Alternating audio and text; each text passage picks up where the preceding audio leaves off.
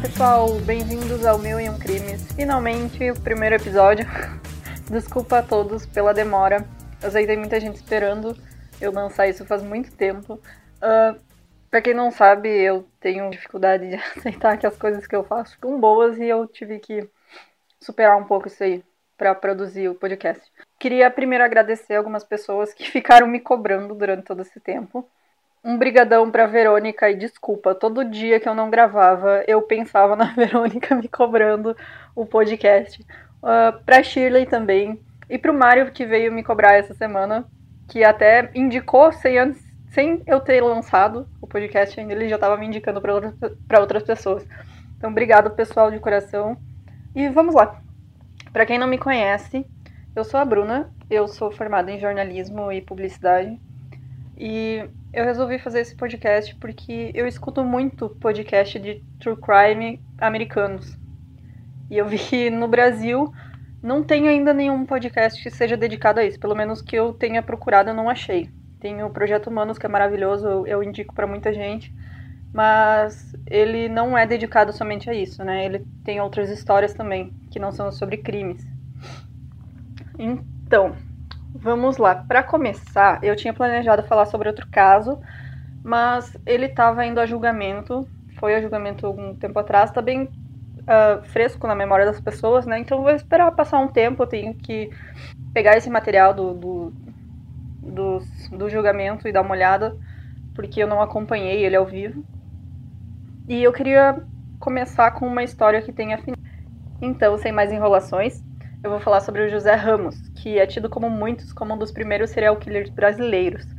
Ele é conhecido como o linguiceiro da Rua do Arvoredo, e com o passar dos anos ele se tornou uma lenda urbana de Porto Alegre. Então, muita coisa, a gente não tem tanta informação sobre ele assim que seja que tenha alguma credibilidade, é muita coisa lenda urbana que foi passado, né, de uma pessoa para outra. Algumas coisas a gente sabe com certeza que são documentadas.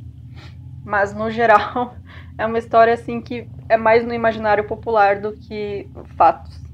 Então vamos tentar contar essa história do modo mais factível possível. José Ramos era o filho mais velho do Manuel Carlos Ramos e Maria da Conceição. O Manuel Carlos fez parte da cavalaria do Bento Gonçalves na Revolução Farroupilha, mas ele desertou e fugiu para Santa Catarina. O José nasceu em 1838. E dizem as histórias que o José adorava ouvir as histórias do pai sobre a guerra e sobre seus feitos na Revolução, que ele tinha interesse especial sobre o toque de degolar do esquadrão, e ele pedia por detalhes de como era feita a degola dos inimigos. Dizem, né? Não sabemos ao certo. Então, desde criança ele tinha essa fascinação pela morte, pelo estrangulamento e degolação de pessoas. O Manuel Ramos que era o pai do José, ele bebia muito, acredita-se que ele tenha sido alcoólatra, e ele batia na Maria da Conceição, que era a mãe do José. Em uma dessas vezes que o pai dele bebeu e agrediu a mãe, o José pegou uma faca e atacou o próprio pai para defender a mãe. Poucos dias depois, o pai dele morreu em consequência dessa facada. E após esse incidente, o José se muda para Porto Alegre, que até então era uma pequena cidade portuária com um pouco mais de 20 mil habitantes. Na época estava recebendo milhares de imigrantes alemães, que então se estabeleciam no interior do Rio Grande do Sul. Em Porto Alegre, José começou trabalhando como inspetor da polícia. Algum tempo depois, ele é flagrado tentando degolar um preso. Uh, o nome desse preso era Domingos José da Costa, e a desculpa do José Ramos era que ele estava tentando escapar. E, então o Ramos foi lá e tentou matar ele para ele não fugir. Domingos era um bandido famoso, preso em Vacaria, no interior do estado, em 1862. E ele é conhecido, ele era conhecido como Campara. Era basicamente um Robin Hood brasileiro, já que ele roubava dos ricos e distribuía o que roubava aos pobres. O alto escalão da polícia decide expulsar José da corporação e ele deixa de ser um soldado inspetor. Mas a polícia não queria cortar laços totalmente, então ele virou informante da polícia. As pessoas na época descreviam o José Ramos como um homem forte, alto, de voz grossa e que estava sempre impecável, bem vestido e perfumado. Ele frequentava a igreja, era interessado por artes e por poesia. Ele era conhecido nos eventos de luxo, nas apresentações de teatro, de ópera. Era conhecido nos eventos de luxo, apresentações de teatro, ópera e convivia com a classe alta de Porto Alegre. E ele assistia espetáculos no recém-inaugurado Teatro São Pedro.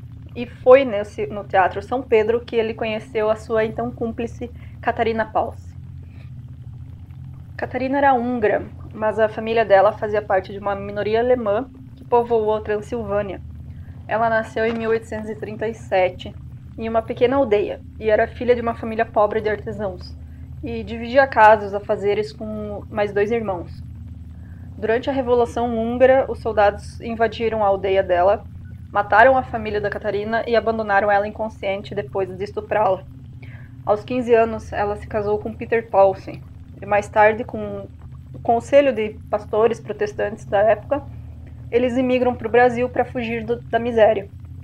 Era muito comum naquela época uh, imigrantes pobres da Europa virem para o Brasil, que aqui uh, o governo oferecia terras para eles, para eles produzirem e serem colonos no interior do, do Brasil, né? Principalmente no interior do, do sul do Brasil, no Rio Grande do Sul.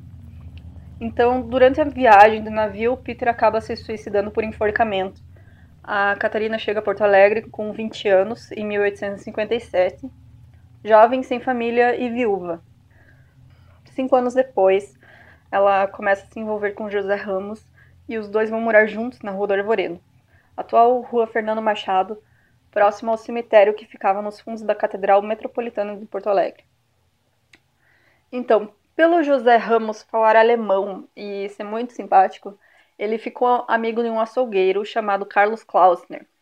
E ele acabou se tornando ajudante no açougue que ficava na Rua da Ponte, atual Rua Riachuelo.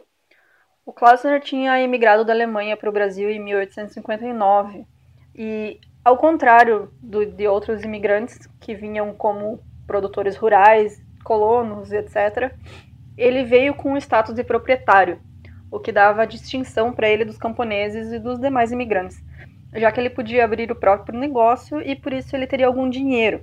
Apesar de ganhar um bom dinheiro, o Klausner não era aceito pela classe alta, pois sua profissão era mal vista, porque ele estava sempre empunhando facas e instrumentos de corte, estava sempre sujo de sangue e, no caso específico do Klausner, ele tinha uma cicatriz no rosto, que dava um ar mais feroz para ele. Como o trio começou a agir? Segundo relatos, eles começaram no ano de 1863.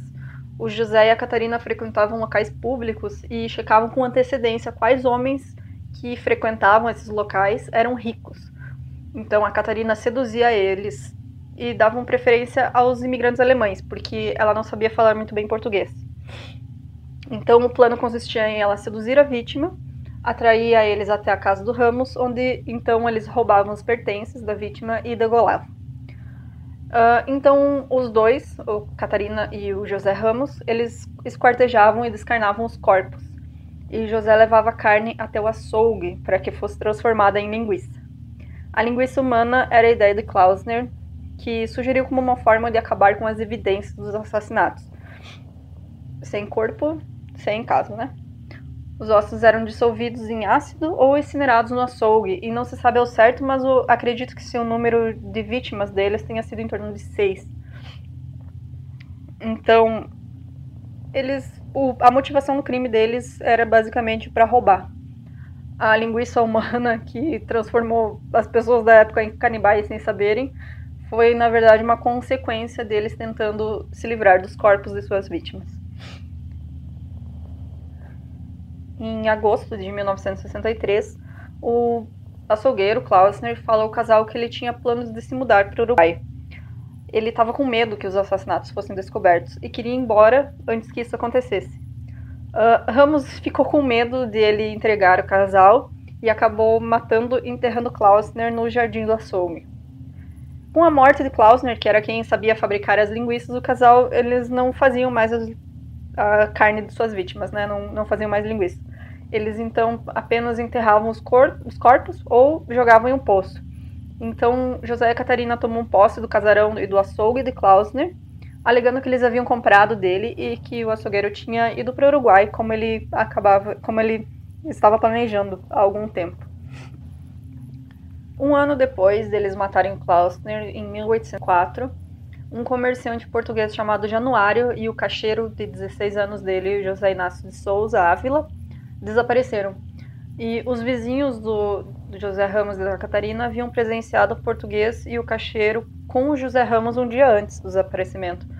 Então, a partir daí, a polícia intimou o José para que se explicasse. E ao chegar à delegacia, ele não revelou o que tinha acontecido, que eles tinham matado os dois, né? Mas alegou que os desaparecidos teriam embarcado para cair. Ao final do depoimento, o chefe de polícia Dário Rafael Calado não tinha se convencido da história do Ramos, então ele decidiu investigar mais. No dia 18 de abril, a polícia buscou provas na casa do casal, na Rua do, dos Arvoredos. No porão da casa, eles encontraram pedaços de um corpo humano, já em avançado estado de decomposição. E a vítima foi identificada como o alemão Carlos Klausner, que era dono do açougue.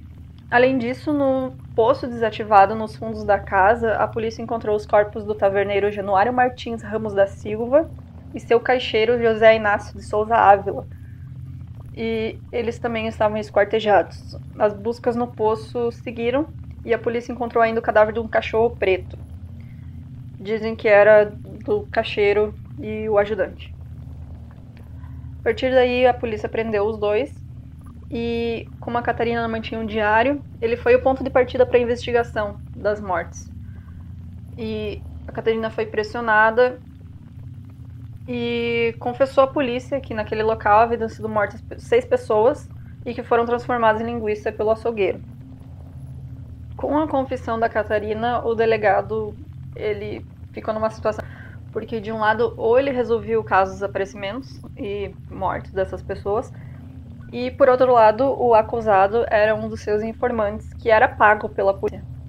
E além disso, as evidências eram, mostravam mesmo que os corpos tinham sido transformados em linguiça.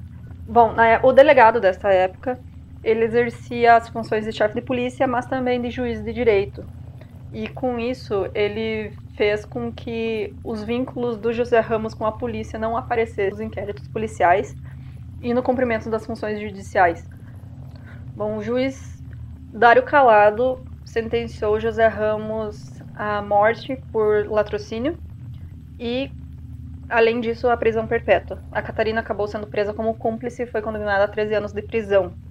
E ela morreu anos depois, internada em um hospício. Uh, existem alguns relatos de que o Ramos foi avistado livre depois da condenação dele. Possivelmente ele foi solto, não existem provas concretas disso, mas na época era muito comum isso acontecer, porque Dom Pedro II, que governava o Brasil naquela época, ele não gostava da pena de morte e ele distribuía indultos a certos condenados. Então é bem possível do Ramos ter sido solto e não ter cumprido toda a sua pena, que apesar além da, da pena de morte, ele também tinha prisão perpétua, né? E ele acabou saindo. A parte de lenda dessa história acaba sendo as linguiças de carne humana, porque esse processo ele está atualmente no Arquivo Nacional do Rio de Janeiro e alguns historiadores eles dizem que o arquivo está incompleto, faltam folhas e ele é todo manuscrito em português arcaico. Então, com o decorrer dos anos, as provas sobre as linguiças fabricadas com carne humana foram inviabilizadas. Então, não dá para não, não dá para ter certeza se isso realmente aconteceu não, nunca teremos certeza se a história é verdadeira ou não. Esse caso, ele acabou sendo abafado na época pela polícia, pelo José Ramos ter essa ligação com a polícia, e, mas ele acabou repercutindo internacionalmente, né, em outros países. Até o Charles Darwin, ele ficou sabendo do caso em Londres e ele escreveu sobre o caso. Ele disse o seguinte: Informa-se que no extremo meridional do Brasil, em uma cidade chamada Porto Alegre, um grupo de perversos matou várias pessoas, usando sua carne para fazer linguiça, que não só comeram, como induziram os habitantes a comê-la. O temor de que a humanidade perca sua posição nobre e volte à bestialidade é infundado. Regressões ocasionais ocorrerão, há chacais adormecidos em cada homem. Uh, esse caso ficou tão famoso com o passar dos anos que ele acabou virando livro e virando documentário. Então tem vários livros Uh, em 87, um deles é o Cães da Província, do Luiz Antônio Brasil. E ele incluiu a história do, dos crimes da do Arvoredo na história dele. Uh, em 96, teve o livro O Maior Crime da Terra, O Açougue Humano da Rua do Arvoredo, que é do, do historiador Décio Freitas, que ele é uma pesquisa bem profunda sobre o assunto. Para quem tiver interesse, então é bem interessante.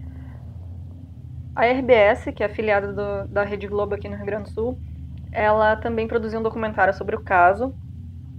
E um outro trabalho independente, um documentário já tinha sido produzido também. Também, em abril de 2006, a Globo apresentou um documentário de 40 minutos com dramatização no programa Linha Direta Justiça.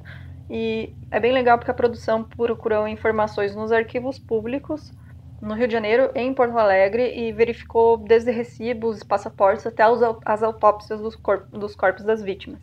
Então, para quem tiver interesse sobre esse caso, uh, eu vou deixar os links também na descrição desse episódio para quem quiser conferir esses documentários.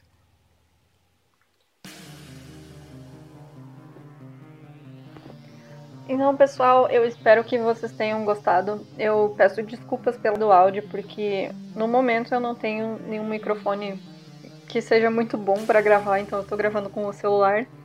Mas é, esse é um projeto que eu sempre quis fazer e eu tô fazendo com muito carinho. Eu espero que vocês gostem. Por favor, podem comentar, deixar comentários, mandar mensagem, falar direto comigo o que vocês acharam, me, deem, me mandem dicas Comentem sobre casos que vocês queiram que eu fale.